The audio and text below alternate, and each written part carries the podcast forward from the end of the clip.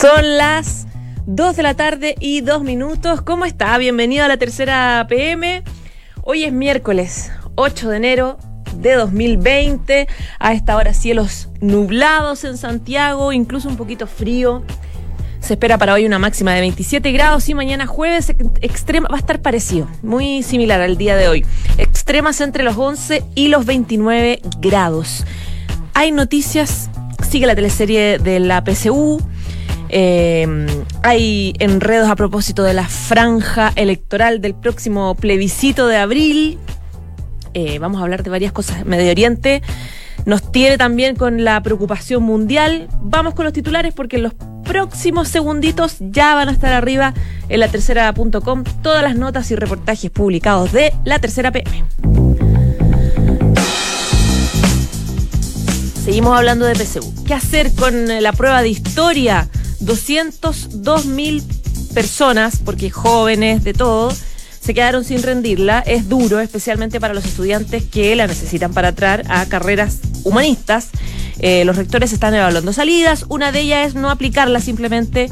Otros, como el rector de la Universidad del Desarrollo, Federico Valdés, propone y propuso aquí en Duna que se hagan recintos militares. El DEMRE no lo descarta. Mañana se juntan las universidades para decidir qué hacer con quienes no pudieron dar estos exámenes. En la sede del Comité Ejecutivo del Consejo de Rectores, el CRUCH, está Carlos Said, nuestro periodista de la tercera PM, que nos ha contado todo el detalle. La Organización Panamericana de Salud, OPS, intervino de manera inédita en política pública en Chile para felicitar la reforma FONASA anunciada hace unos días por el gobierno. Fue a través de una carta que se le envió al presidente Sebastián Piñera. La franja electoral del plebiscito del 26 de abril se está convirtiendo en un dolor de cabeza. Es importante y crucial cómo eh, repartir esos 30 minutos que van a tener los canales de televisión, em, donde se va, a repartir entre el rechazo a una nueva constitución y apruebo una nueva constitución. Em, también qué tipo de, instancia constituyente. Hay algunos que quieren salir en las dos franjas, especialmente de los partidos que están divididos, que sí, que no. ¿Cómo se reparten los independientes? Los partidos parece que quieren tomarse todo el espacio. ¿Qué dice el CERVEL? ¿Qué dice el Consejo Nacional de Televisión? Lo vamos a hablar aquí con La Habana Azúcar de la Tercera PM.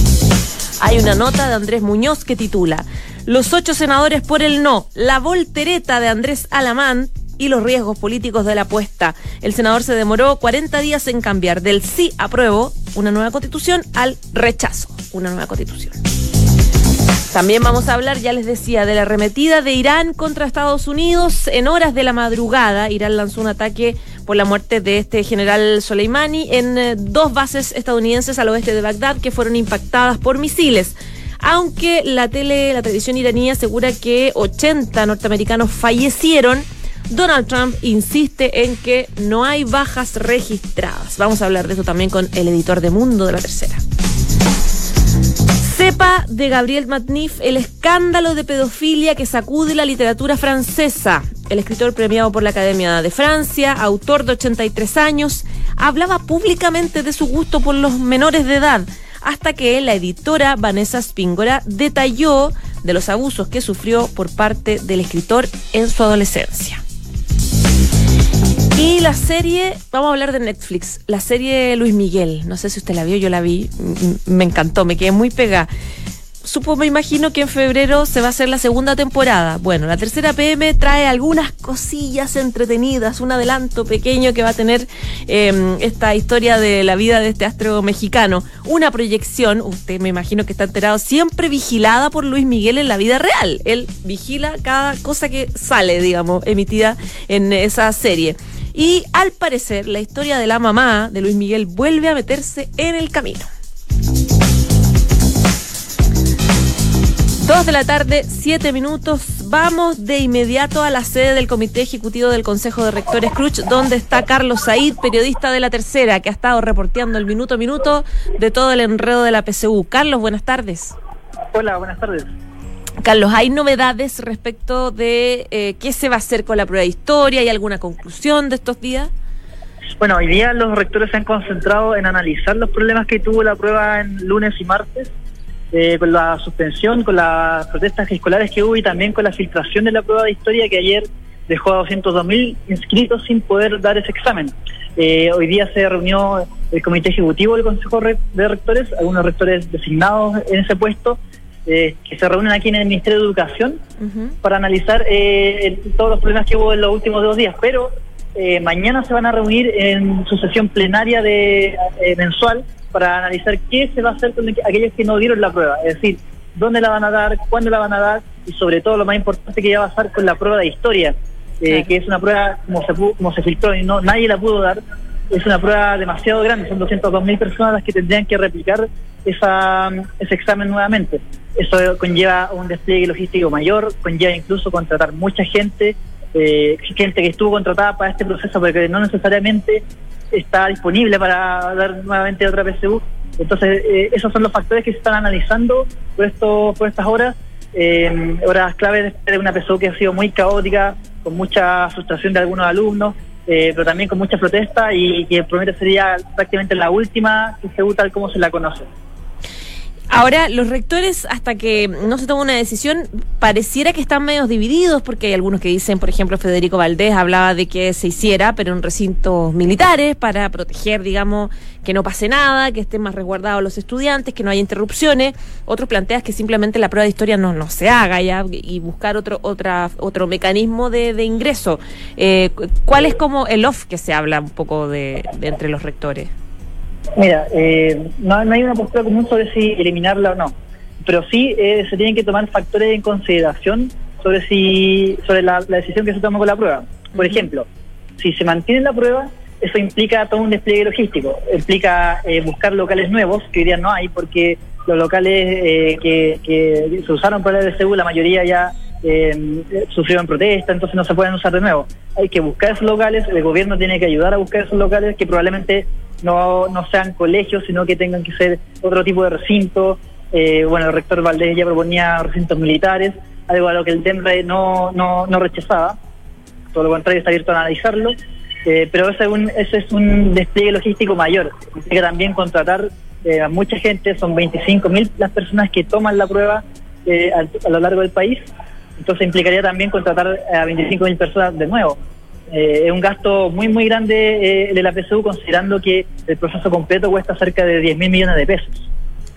Por otra parte, si se cancela la PSU de historia, ahí hay que hay que usar hay que buscar otro otro mecanismo de la para, para ponderar los puntajes de la admisión. ¿Y hay ideas de alternativa? Eh, se están manejando algunas ideas. Una, una idea es simplemente que las universidades cambien la ponderación de las para el ingreso a las carreras, es decir, que no se considere la, la prueba de historia y que se considere lenguaje, matemática, la nota de enseñanza media y el ranking de notas del colegio. Eh, eso es algo que se puede hacer. Se puede hacer porque cada universidad decide cómo entran sus alumnos a su universidad. Claro. Lo que pasa es que eh, el Sistema Único de Admisión, que es una, una, una coordinación de universidades que reúne a 41 universidades, lo que hace es poner, es transparentar esos requisitos, con fechas claras, con cupos, eh, en el fondo todas las condiciones están transparentadas. Lo que se podría hacer es em, eh, que las universidades reconsideren sus ponderaciones e informen de aquí a un plazo, una semana, por ejemplo, cuáles son las nuevas condiciones para entrar a, la universidad y ahí no se considera la prueba de historia. Claro, es algo que se puede hacer porque depende de cada universidad. Pero hay que tomar en cuenta que para muchos estudiantes la prueba de historia era su plus, donde pusieron todas sus apuestas, donde más se prepararon, porque sus carreras van un poco por ahí. Entonces es como un poco injusto también. Claro, ahí, puede cambiar la ponderación, por ejemplo, que se le dé más ponderación al lenguaje, que también es, una, es un examen humanista, eh, o que se le dé una mayor ponderación quizás a las notas de historia de enseñanza media, eh, que pueden reemplazar de esa forma a la prueba de historia. Esas son algunas de las alternativas que se van a analizar eh, y cuya decisión se va a tomar finalmente el día de mañana. Ahora, también hay que considerar que hay plazos aquí que están corriendo. Por ejemplo, el 28 de enero se debiesen conocer los resultados de la PSU. Si se toma de nuevo la prueba de historia, hay que contratar gente, hay que buscar locales, hay que eh, hacer todo un despliegue de seguridad y eso implica tiempo. Entonces, también el factor tiempo es un factor a considerar por los rectores para ver si se aplica o no finalmente este examen. Eh, ¿Qué ha pasado con, eh, con Leonor Varas? Porque hay muchos cuestionamientos hacia la directora del DEMRE por lo que pasó, por la filtración. Eh, se habla mucho de una desorganización dentro de la institución. Ella hoy día estuvo hablando con la tercera PM y decía que, primero, que no va a renunciar porque hay muchos que le están pidiendo su renuncia por todo lo sucedido. Y además ella dice que el peor escenario era que no se pudiera rendir nada, que no hubiese habido ni una sola prueba válida y que, por lo tanto, tuvieran estudiantes que no tienen ninguna, y, ninguna posibilidad de ingreso eh, a, las universidades en este minuto. ¿Cuál es la evaluación en general que se está yendo, se está haciendo de la pega del DEMRE? efectivamente hay cuestionamientos sobre el trabajo que, hizo el DEM, que hizo el DEMRE, sobre todo en, el tema de la coordinación de la seguridad, la coordinación de seguridad con carabineros, con el Ministerio del Interior. Eh, pero la directora del DEMRE dice que cuenta con el apoyo de las instituciones, del Ministerio de Gobierno, de la Universidad de Chile, para continuar en el cargo y dice no, que no, no, piensa renunciar. Eh, el, DEMRE, en todo caso, eh, en todo caso hoy día la, Policía de Investigaciones fue al DEMRE a tomar declaraciones de los 106 funcionarios que trabajan ahí para empezar a investigar de dónde se, dónde se produjo esta filtración. Eh, las, las, las teorías que se manejan al respecto es que se filtró durante minutos antes de dar la prueba, una hora y media antes de dar la prueba, en alguna sede de rendición. Y al parecer no tendría que ver, eh, no, tendría, no, habría algún funcionario relacionado, sino que más bien sería por algún problema que pasó con alumnos, con escolares que hicieron alguna protesta. Esa es la, tesis, que, se, que por en alguna protesta en un colegio se perdió un facsímil y, y terminó, terminó en las redes sociales. Ya, pues Carlos, mañana entonces debería haber ya más claridad respecto de lo que van a decidir las universidades, eh, de cómo sortear esta crisis, qué hacer con, la, con las pruebas que faltan, qué hacer con la de historia, etcétera. Sí, te cuento por último las cifras de los afectados, que ya, se, está, se está conociendo un poco más cuánta gente eh, resultó afectada son cerca de 40.000 los estudiantes que no pudieron rendir la prueba de lenguaje el día lunes y que por lo tanto, porque sus colegios quedaron invalidados, tampoco pudieron rendir la prueba de matemática el día martes. Es decir, hay 40.000 personas que no rindieron ninguna prueba obligatoria. Eso es cerca del 15% de, de los estudiantes inscritos. Además, hay eh, cerca del doble, 80.000 personas aproximadamente que no pudieron rendir la prueba de matemática. Es decir, los 40.000 del día lunes más 40.000 que se sumaron el día martes en nuevas protestas en colegios que, también quedaban invalidados. Es decir, hay 40.000 sin lenguaje ni matemática, 80.000 sin matemática. Además, hay, te digo al tiro, 34.000 que no pudieron rendir la prueba de ciencias, también por problema, esa prueba fue el día lunes, y los 202.000, que es la totalidad de quienes están inscritos para rendir la prueba de historia, que tampoco pudieron darlo. Chuta, un problema importante tienen los rectores y el DEMRE para poder solucionar cómo pueden dar por lo menos las pruebas obligatorias los estudiantes que faltan. En todo caso, ellos decían que tenían considerado que esto podía pasar y que el peor escenario para ellos, el peor escenario, que fue el que no ocurrió, es que no se hubiese podido, dar ninguna prueba. Claro. Ya pues, Carlos, un millón de gracias, que estés muy bien. Chao. Chao, chao. Esto es La Tercera PM con María José Soto. Dos de la tarde, 15 minutos. Vamos de inmediato a hablar sobre eh, la franja electoral de cara al plebiscito del 26 de abril. Está difícil organizar esos 30 minutos de tiempo. Vane Azócar, periodista de la tercera PM, hizo una nota sobre el tema. ¿Cómo estás, Vane? Acaba de terminarla recién. Sí, recién. Yo le escribía por WhatsApp, Vane, tarde, hola, y me decía, estoy cerrando la nota. Sí, sí. Ya, ¿qué, qué, qué pasó? ¿Cómo se van a distribuir esos, esos 30 minutos televisivos? No sabemos todavía. No sabemos. No, es parte de la discusión que tiene hoy día el que tienen los partidos por una parte y que tiene obviamente quien lo va a definir que es el Consejo Nacional de Televisión. Ya.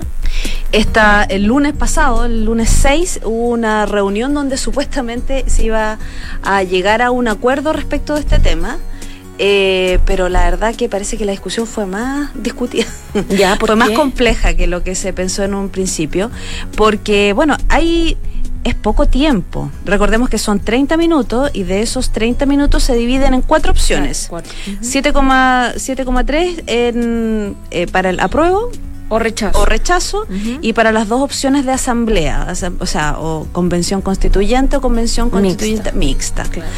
Eh, entonces, claro, ¿cómo divides eh, quienes están por el apruebo? ¿Cómo divides ese tiempo? ¿Cómo lo distribuye? ¿A quién se lo das? Porque recordemos que hay partidos de todos los colores que tienen gente que quiere, que puede eventualmente optar por esa opción digamos, la UDI no, a lo mejor por ahí está más claro. Pero RN está dividido, Evópoli no, también tiene algunos que van a votar no, digamos. Exactamente, entonces, ¿cómo distribuyes eso?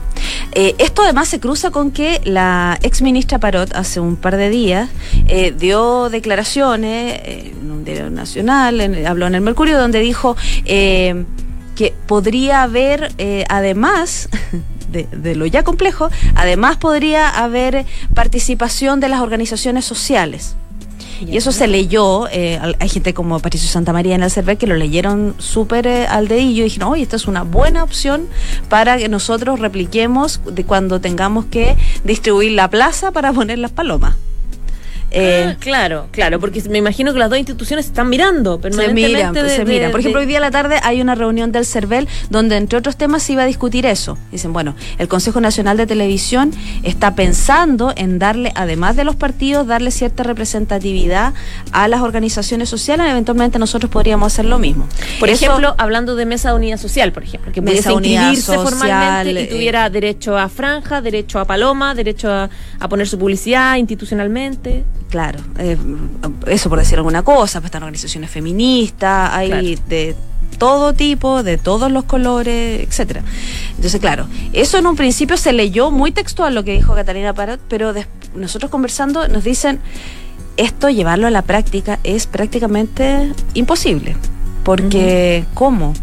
Imagínate cuánta, alguien me decía, deben haber por lo menos 8.000 organizaciones de todo tipo. ¿Cómo las representas en una franja que ya está dividida para los partidos? ¿Cómo las representas? No o sea, Parot como que se adelantó un poquito, se fue un poco con los tarros, ¿no? Como eh, todavía no estaba decidido. Bueno, hay gente que lo dice de manera más elegante de que fue malinterpretada. Ya. Pero eso siempre se dice cuando la gente no le gusta lo que se parece en la prensa, o suele decirse. Sí. Eh, bueno, eso está por definirse. No han dicho, no le vamos, o sea, está casi definido de que no va a ser esa fórmula de eh, darle a todas las organizaciones, porque es, me dicen, imposible. Pero de alguna manera se tratará de apelar probablemente a la generosidad de los partidos eh, que repartan su medio minuto. Mm. Esto probablemente termina como un roce de Aric. ¿Qué más vas a alcanzar a decir? Tienes un segundo. Medio segundo para decir media idea. Ya, eh, eh, en este sentido, claro, este era el problema que, que eh, lo dijo Santa María del Cervel hace rato que se veía venir, es cómo organizar la franja, cómo organizar el financiamiento, cómo organizar el uso de, del espacio. del espacio, la publicidad. Es un problema porque pueden hacerlo, porque el CERVEL de alguna forma tiene la posibilidad de regular a los que se inscriban solamente. Pero ese es un problema. No es el único. Claro, no es el único. El otro problema, eh, que es bastante grande y que los partidos ya están agarrados del moño por eso, es decir, ya. Por ejemplo, RN, que es un caso emblemático. RN tiene parlamentarios que quieren eh, aprobar y otros que quieren rechazar. Parece que los, que rechazan. Parece que los segundos hoy día son más que los primeros. Pero independiente de eso, hay de las dos opciones. En Evópoli también, eventualmente.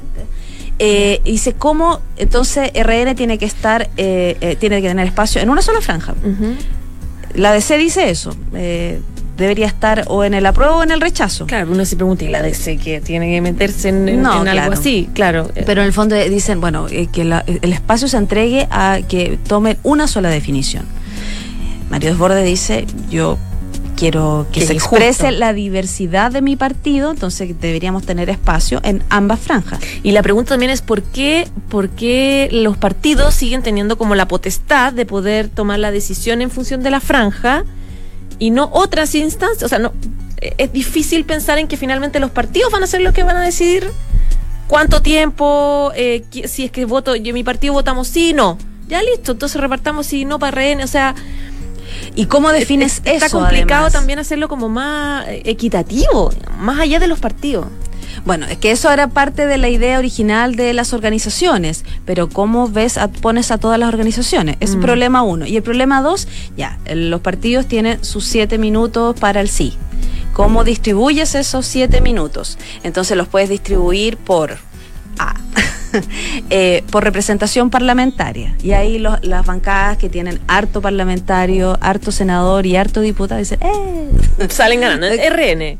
para a RN. claro. Bueno, RN juega un poco en las dos. ¿ah? Y otra es por eh, mejor votación en las últimas elecciones, que también podría ser. por bloque, o sea, por partido. Por partido. Claro. Y ahí, en esa opción, eh, por ejemplo, el Frente Amplio sale para atrás. Po. Porque Mm. el Frente Amplio tiene una buena representación parlamentaria, porque fueron varios arrastrados, pero, Pero no no, tan buenos tiene, votos. no tiene tan buen voto.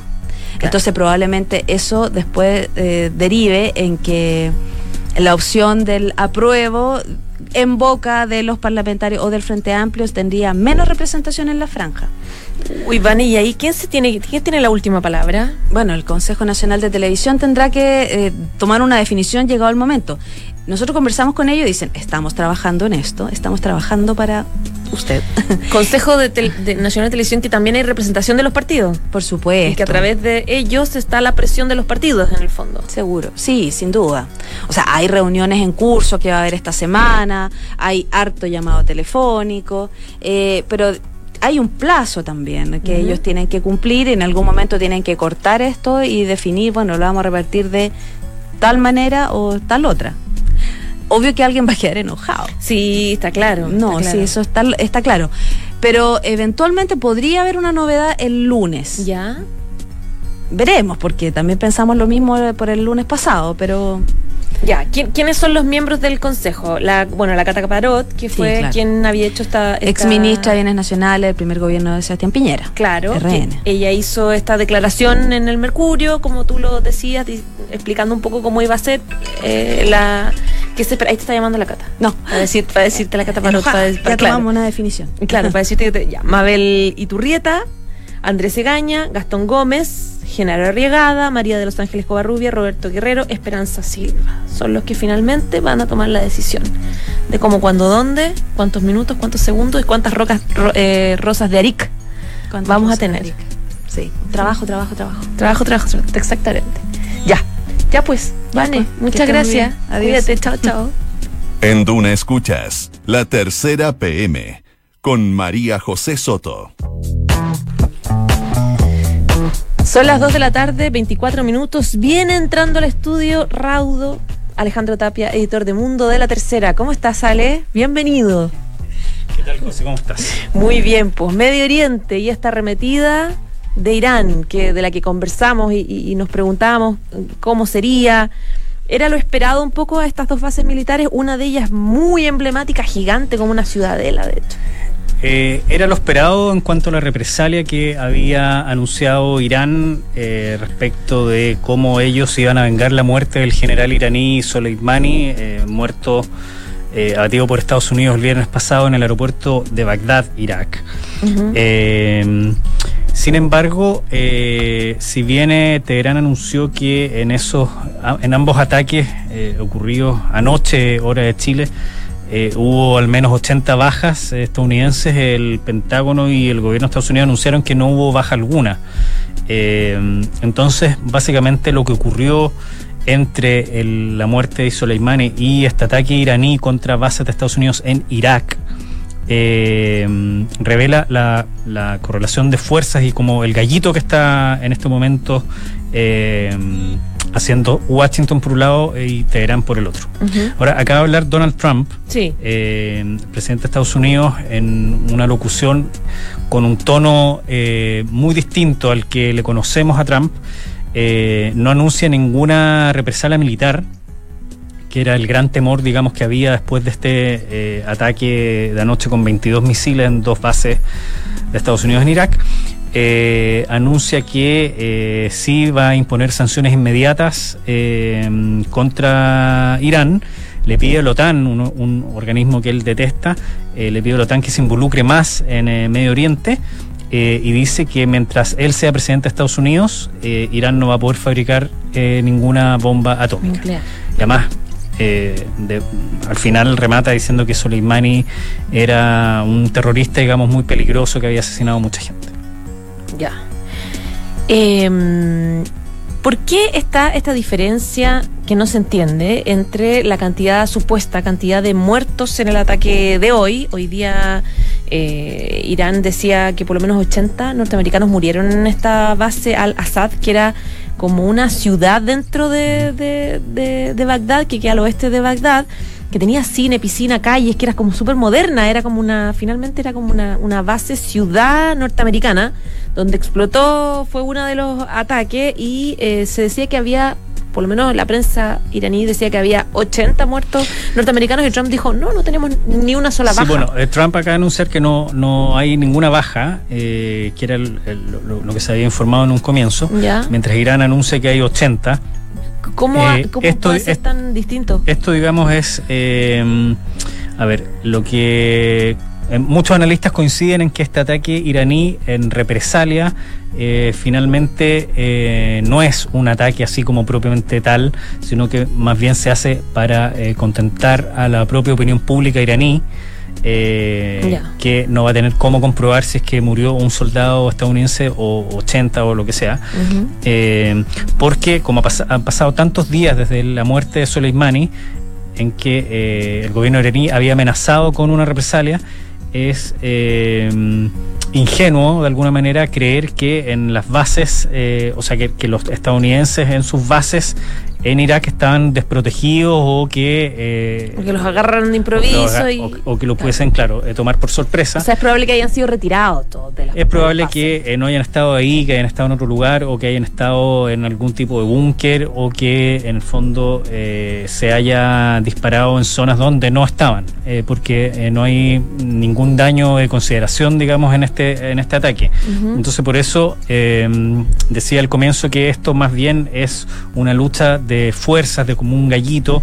Eh, hasta antes de la muerte de Soleimani, Irán... eh, no, no sabía bien la reacción que podía tener Trump eh, respecto de ataques de Irán en la región. O sea, está eh, la muerte de un contratista estadounidense en diciembre, está el ataque que hubo eh, a Arabia Saudita, a su industria petrolera, ataques a bu- buques cisternas en el Golfo Pérsico y una serie de otras acciones llevadas a cabo por supuestamente la Fuerza Quds, que era este organismo que lideraba Soleimani, que es en el fondo como el brazo armado y de espionaje y de, y de acciones encubiertas de eh, para como Irán, digamos, eh, que pretende expandir su influencia en la región. O sea, este, este grupo operaba fuera de Irán, opera todavía.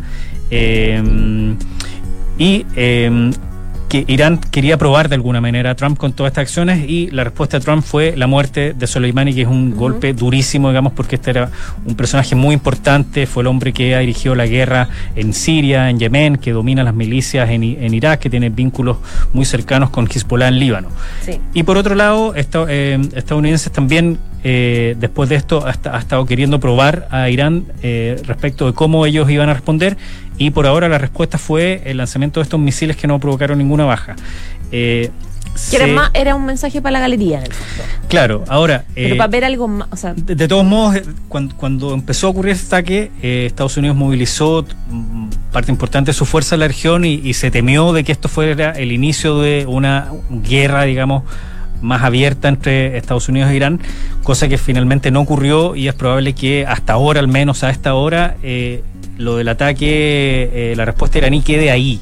Eh, ahora, eh, Irán sin Soleimani no tiene, digamos, el control absoluto de lo que pueden hacer algunas milicias que operan en Irak, que operan en Yemen, que operan en Líbano, que operan en Siria, contra intereses de Estados Unidos en esos países.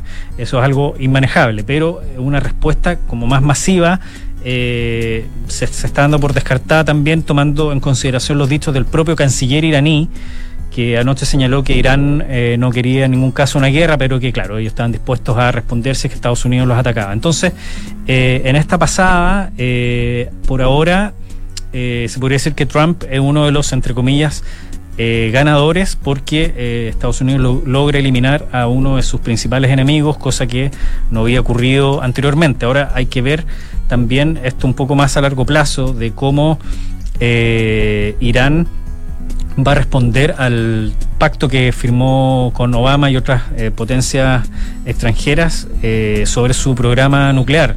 Eh, Irán ha dicho que eh, va a renunciar a poner límite a la fabricación de una bomba. Entonces, Claro. es probable que Irán se concentre ahora en eso, aunque Trump dice que mientras él sea presidente de Estados Unidos, Irán no va a tener la bomba atómica.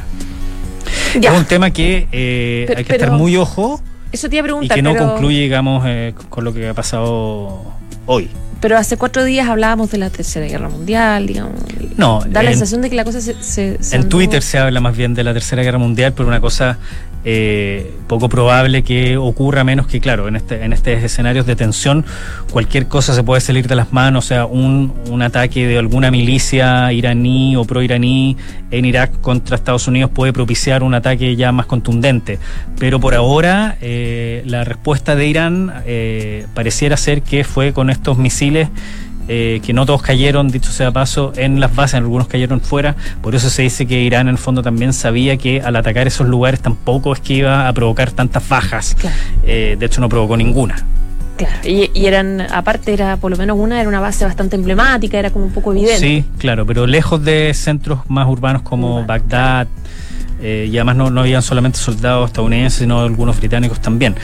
Eh, lo que sí hay que estar muy atentos de cómo Irak se transforma en el escenario y en el, en el territorio de la lucha, Mm. a veces soterrada, entre Irán y Estados Unidos. Eh, no necesariamente esta eh, pelea entre ambas, ambos países se va a llevar a cabo con ataques en Irán, sino que se está eh, llevando a cabo con ataques en Irak, que es el vecino de- de Irán. Entonces eh, hay que estar muy atentos a, eh, a eso, de cómo, cómo eh, se enfrentan ambos países en el territorio iraquí y de cómo también eh, el gobierno de Irak se encuentra sumamente presionado para que las tropas estadounidenses en Irak eh, dejen el país. El Parlamento hace un par de días eh, iraquí aprobó que eh, las tropas estadounidenses dejaran eh, Irak. No está del todo claro eh, si es que se van a ir pronto o más temprano que tarde se van a tener que ir. Son 5.000 soldados, 5.200 soldados estadounidenses que están en Irak y que operan bajo un acuerdo que se hizo entre el gobierno iraquí y el estadounidense para la lucha contra el Estado Islámico. Eh, que eso puede ser materia de una próxima conversación de cómo este escenario es propicio para un eventual resurgimiento del grupo yihadista. Ya pues, lo esperamos entonces. Mucho que comentar. Exactamente, siempre nos quedamos cortos. Así es. Muchas gracias, Ale. Gracias a ti. Que José. estés muy bien. Igual tú. Ya, son las 2 de la tarde, 34 minutos, se nos acabó el tiempo y estamos medio pasaditos. Gracias por escucharnos, quédese en la 89.5.